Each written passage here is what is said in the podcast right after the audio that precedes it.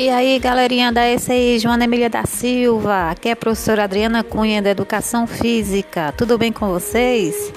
E aí, galera, dando continuidade ao nosso conteúdo do segundo bimestre, nós vamos continuar falando sobre o fair play.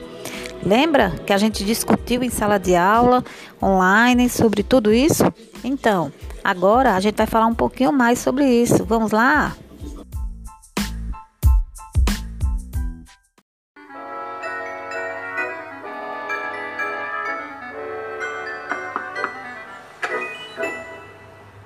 Leiturinha. O leão Adam era o rei de uma selva. Uma selva cheia de árvores, de flores, de rios e habitada por muitos, muitos animais. Todos os dias, o Adam levantava, passeava pela floresta, visitava os bichos e depois tomava um bom banho de rio. Uma certa manhã, o leão acordou e se perguntou: Como será o meu dia hoje?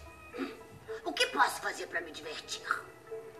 Depois de pensar um bocado, ele logo teve uma ideia. Resolveu que naquele dia ia visitar os esquilos.